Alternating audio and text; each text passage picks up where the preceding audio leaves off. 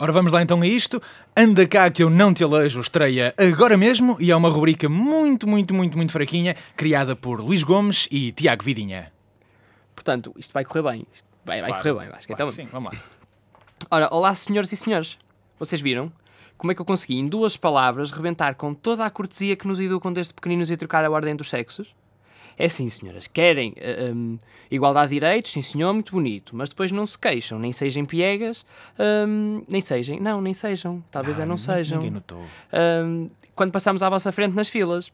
Mas por falar em piegas, hum, eu vi o programa da RTP1 em que o nosso Primeiro-Ministro respondia às questões colocadas por portugueses eh, e gostava que alguém me explicasse qual é a lógica daquilo, se é que existe alguma, eh, de meter comuns mortais a questionarem políticos.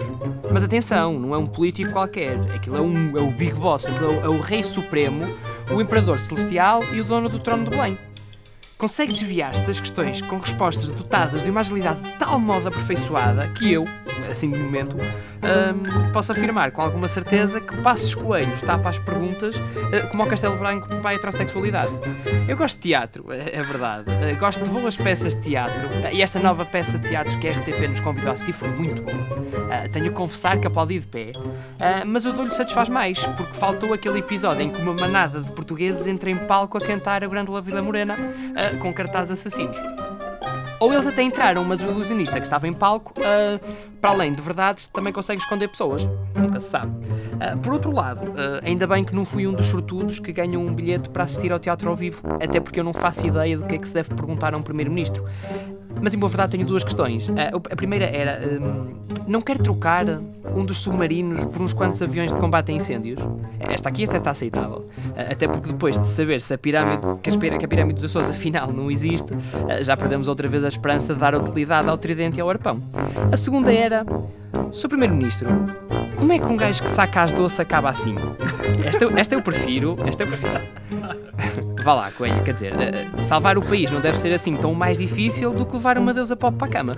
Mas por falar em doce, hum, qual é a ideia de meterem um homem de cuecas e t-shirt de cor-de-rosa, mesmo justinho ao tronco, que eu de casa, eu de casa consegui ouvir os mamilos a, a- a pedir socorro?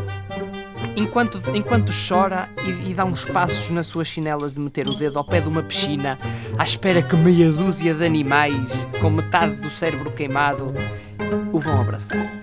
Hum? Sim, estou a falar da Casa dos Segredos. Hum? Qual é que é a ideia disto? É para nos tirar do sério.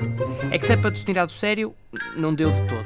Ah, não deu, e só não deu porque o Sr. Aníbal ah, é de facto uma personagem muito cómica, ah, porque a idade que tem e a postura que demonstra, ah, devia estar em casa no sofazinho a beber chá de camomila enquanto o irmão lhe massaja os pés. Antes de continuar, o Aníbal é aquele que é irmão do Marco da primeira edição do Big Brother. Não, o das pitas era o Zé Maria. Não, essa era uma mulher, era a Célia. Eh, Esse não sei quem é. Foi o que rebentou a boca à gaja. Exato. Ele sabe andar à porrada como o irmão. É só para saber se devo continuar ou parar aqui. Curiosamente, foi o Aníbal que teve. O Aníbal? Não, Aníbal? foi o Aníbal. Foi o Aníbal que teve que sair da casa. Ahm, e até já revelou o seu segredo. Eu, se tivesse que arriscar, eh, diria que o segredo do Aníbal é tenho um pipi. Mas afinal não. Afinal o segredo do Aníbal era já roubei para comer. Para gajo, o Aníbal até tinha um segredo de homem. Vou agora ter com um amigo meu ahm, que ele diz que conhece a Bernardina. A Bernardina também é outra concorrente da Casa dos Segredos. Ahm, e a Bernardina diz que tinha o sonho de criança de ser mecânica, como ao padrinho. Das duas, uma. Ou foi influenciada pelos calendários que o padrinho tinha na oficina, ou o padrinho levava-a para a oficina para ela lhe dar uma mãozinha com a chave inglesa. Ou então as duas, seja como for, hum, aposto que ela era boa em qualquer uma delas, desde que isso englobasse, obviamente, eh, ficar na posição de reza. Pronto, com isto me despeço, eh, mas obviamente sem, não sem antes vos deixar com um beijinho no lombo. eh, portanto, vá, adeus.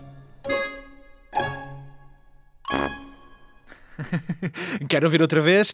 Anda cá que eu não te alejo, está disponível em podcast no nosso site e no iTunes. Ai, ganda luxo!